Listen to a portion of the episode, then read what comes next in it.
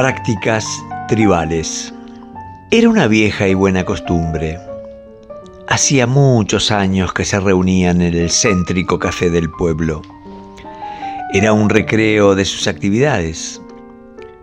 Entreveraban palabras mezclando temas. Amigos por años, acordaron una condición, ausencia de discusiones religiosas y políticas. El encuentro no duraba más de 45 minutos, pero se quedaban el día entero recordando lo conversado. Así le pasó a Julio el día que contaron historias de casa. A él no le gustaba cazar. En rigor, desde muy niño dejó de hacerlo fue cuando renunció al sentimiento de poder que sentía al someter a los pájaros a sus certeros impactos de piedras con onda. La causa de esa renuncia fue un sueño. Soñó que se moría igual que la última ave a la que le quitó el vuelo. Una pesadilla penosa, insoportable. Sintió el ahogo y la muerte. Y despertó llorando junto a su madre. Esa habitual mañana de café, los amigos compartieron sus anécdotas de casa. Estaban vacías ya las tazas y poco faltaba para la despedida. Fue en esos momentos que le preguntaron al chueco si seguía cazando.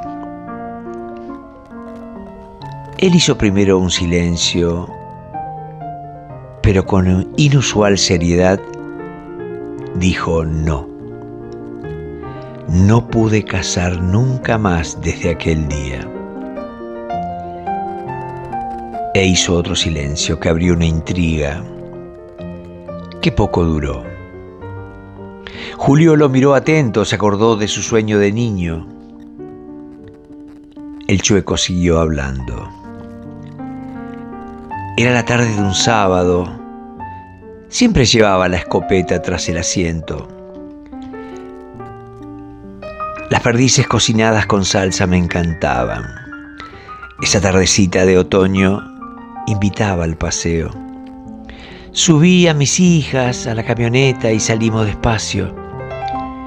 Al llegar al arroyo vi que muchas perdices se cruzaban, igual que otras veces. Entonces detuve la marcha y como no estaba solo, pedí silencio. Las niñas hicieron caso. Tomé la escopeta 12 y sin cerrar la puerta para evitar el ruido, la cargué sigiloso y apunté con calma. Cuando puse a la perdiz en la mira, contuve el aire estaba listo para ejecutar el disparo y justo allí tronó un grito suplicante. No la mates, papá, no la mates, por favor. No fueron sus palabras, sino esos ojos exaltados de mi hijita angustiada los que me frenaron. No pude oprimir el gatillo. Y desde esa tarde Nunca más cargué la escopeta. Abandoné la casa. En la mesa todos quedaron callados. Hubo un hondo respeto. Julio quiso poner la mano sobre el hombro del chueco, pero no lo hizo.